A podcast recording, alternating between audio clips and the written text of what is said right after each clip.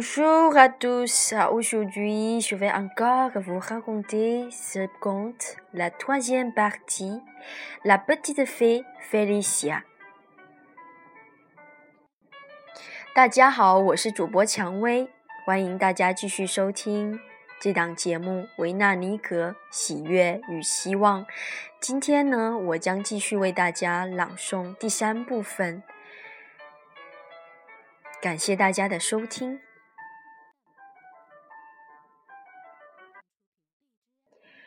Il marchait en direction d'un lac où ils s'arrêtèrent pour continuer la conversation.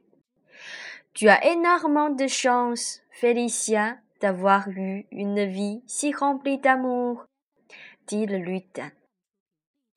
Ouais, tu as bien raison, dit une voix venue du fond du lac.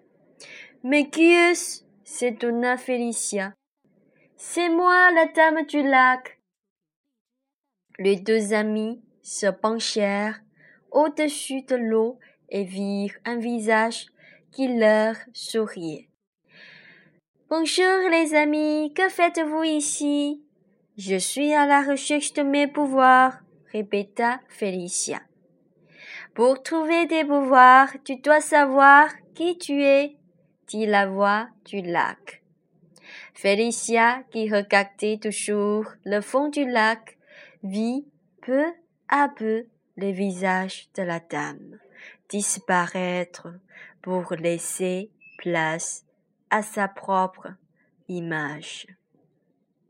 Voilà l'édition française pour cette partie. Merci d'écouter. 下面我为大家用中文来朗诵第三部分的故事。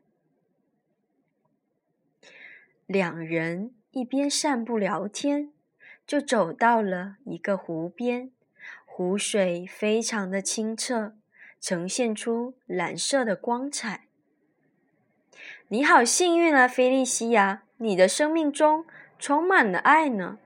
小精灵羡慕的告诉小精小仙女：“是啊，你说的很有道理呀。”从湖中传来了一个温柔甜美的声音：“请问你是谁呀？”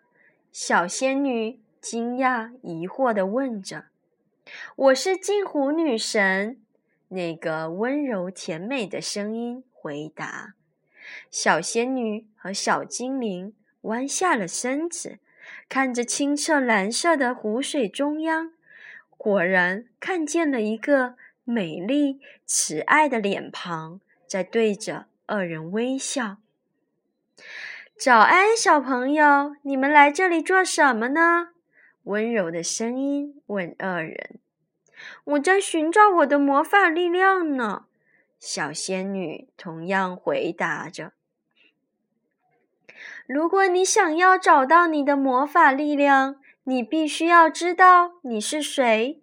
女神告诉小仙女：“小仙女注视着湖蓝色湖水中女神的美丽容颜，但是过了一会儿，女神的影像就慢慢消失不见了，湖水又回到了原来清澈明亮的样子。”听众朋友们，今天的故事就讲到这里了，感谢大家的收听，祝您生活愉快。